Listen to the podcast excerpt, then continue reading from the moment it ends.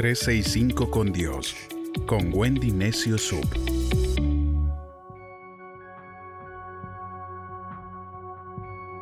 ...25 de julio... ...Dios sustituirá lo negativo con lo positivo.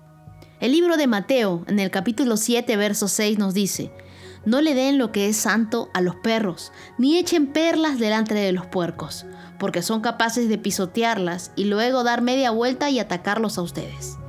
Si eliminas a las personas negativas de tu vida, Dios te llevará a conocer personas positivas. Hagámonos estas preguntas.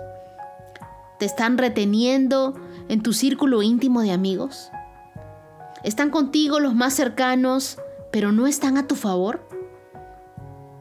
¿Sientes que te envidian? Si ves que es necesario un esfuerzo constante para ganarte su aprobación y su aliento, probablemente ellos no entienden tu destino. Cuando la Biblia dice ni echen sus perlas a los cerdos, podrías decir que tu perla es tu talento, tu personalidad, quien tú eres. Cuando estás cerca de amigos verdaderos, personas que realmente creen en ti, ellos no estarán celosos de tus talentos, no cuestionarán constantemente quién eres, ni intentarán convencerte de que dejes tus sueños. Será justamente lo contrario.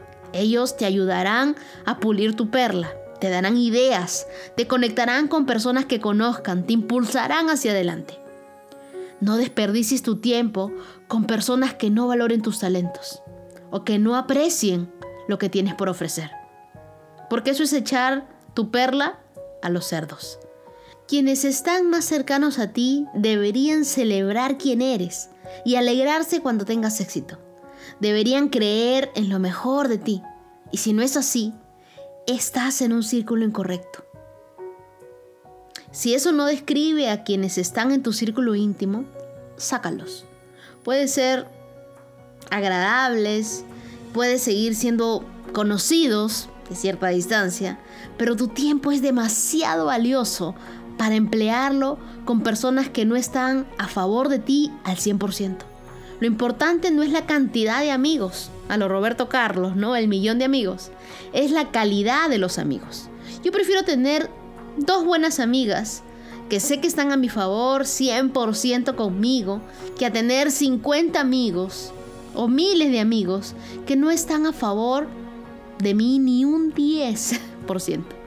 Yo me he equivocado muchas veces con personas a las que llamé amigos, les di toda mi confianza, hablaron mal de mí, me robaron tiempo y después que me pedían perdón por 7432 veces, volvían a hacer lo mismo y querían que todo sea como antes. ¿Sabes qué? Como antes no se puede. Hay personas que vienen a tu vida como una bendición y otras como una lección. Yo aprendí la lección. Una vez leí que había un hombre que hablaba mal del sabio del pueblo, ¿no? Y este se sintió arrepentido y fue a pedirle excusas al sabio y le dijo, sabio, excúseme, mi intención no era lastimarlo, ¿qué puedo hacer para que me perdone? El sabio le dijo, bueno, ve rompe una almohada de plumas, riega todas las plumas en la calle. Y el hombre se quedó estupefacto, ¿no? Tan fácil lo iba a perdonar. Así que fue e hizo lo que le dijo y regresó donde el sabio. Bueno, hice lo que usted me mandó. ¿Estoy perdonado? No, le respondió el sabio. Te falta un detalle. Ahora ve y recoge todas las plumas que tiraste. El hombre le dijo, pero no puedo, pues porque están esparcidas por todos lados, el viento se las ha llevado y yo no sé dónde encontrarlas. El sabio le dijo, pues así mismo han sido tus palabras. Las dijiste y ya no se pueden recoger.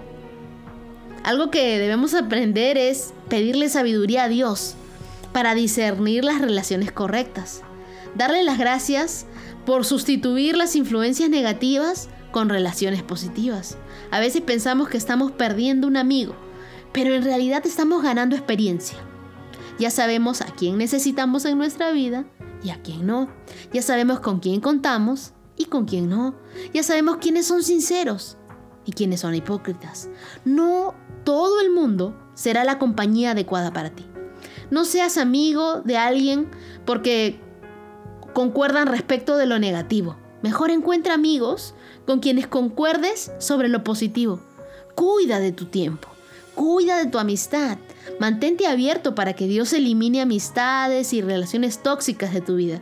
Pero por favor, no vuelvas al tacho de basura una vez que las desechaste.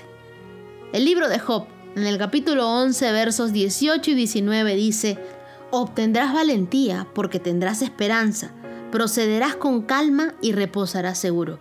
Te acostarás sin temor y muchos buscarán tu ayuda. Yo le pido a Dios que puedas encontrar a esos muchos que busquen tu ayuda, que busquen tu amistad, que comiences a dejarte guiar por Dios al momento de elegir amistades y que elijas las amistades correctas, amistades que te bendigan, amistades que sumen algo positivo a tu vida. Y si no sucediera, igual Dios se encarga siempre de sustituir todo lo negativo con algo positivo para ti. Recuerda que Dios siempre está en control de todo y Él es el mejor amigo que tú y yo podemos tener.